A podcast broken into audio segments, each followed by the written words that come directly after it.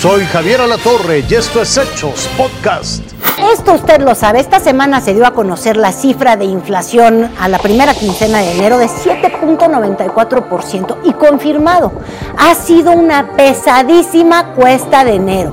Arriba precios de alimentos, gasolinas, loncherías, restaurantes y estos días sabía que pajaritos a volar, el pollo anda por los cielos.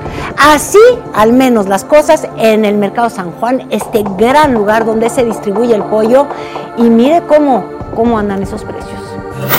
En los últimos días, el incremento en el precio del pollo ha puesto en alerta a las familias mexicanas. Actualmente el costo oscila en 60 pesos el kilo, mientras la pechuga alcanza hasta 120 el kilo en los diferentes mercados de la Ciudad de México. Para darse una idea, en diciembre pasado el kilo valía 45 pesos y llegó a estar hasta en 38 pesos. Esta madrugada, en un recorrido en el mercado de San Juan 2000 en la alcaldía Venustiano Carranza, preguntamos a los expendedores de este producto el motivo de esta alza.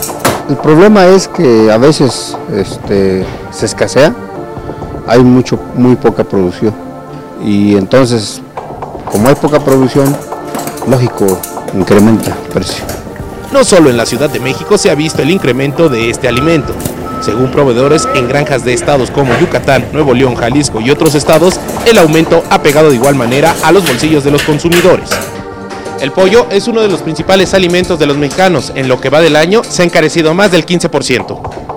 Sin embargo, ni los mismos expendedores saben el real motivo de esta alza.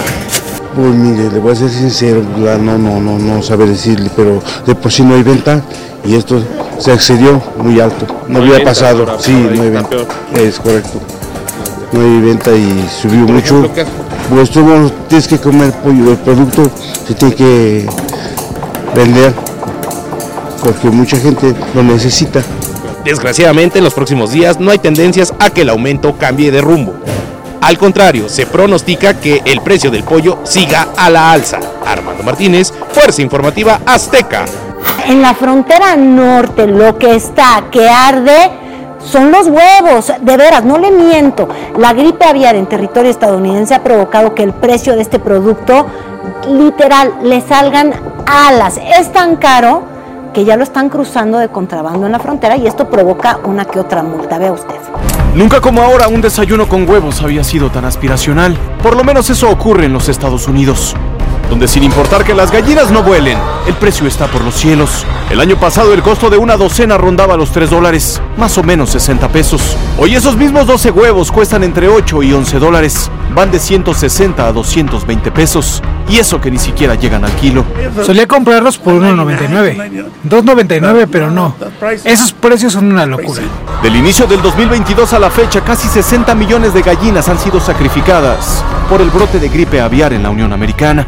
La matanza provocó desabasto y el desabasto un aumento de más del 60% en los precios. Hemos tenido que poner algunos límites a lo que la gente puede obtener. La imposición de esos límites sumados a los altos costos provocaron que ciudadanos y residentes estadounidenses cruzaran la frontera con México para obtener mejores precios. El problema es que no se puede ingresar a los Estados Unidos con productos animales. Intentarlo es considerado tráfico. Y hablando específicamente de huevos, eso acarrea multas que van desde los 300 hasta los 10 mil dólares. Una verdadera patada en el bolsillo de los ciudadanos. Fuerza Informativa Azteca.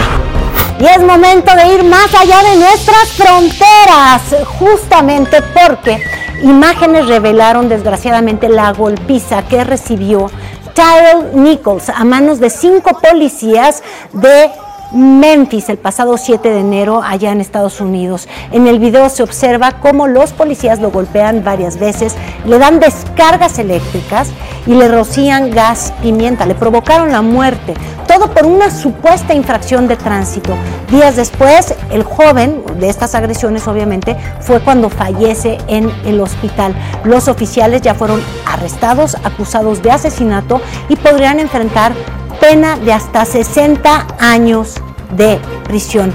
En el centro de Argentina, una tormenta de granizo dejó varios heridos, daños en casas, edificios y vehículos. El hielo tenía el tamaño, oiga, no le estoy mintiendo, de pelotas de tenis, ya veo los parabrisas, una locura. Autoridades declararon bandera naranja en la provincia de San Luis porque podría caer, bueno, podrían caer nuevas lluvias con pues, las mismas características en los próximos días. Esto fue Hechos Podcast.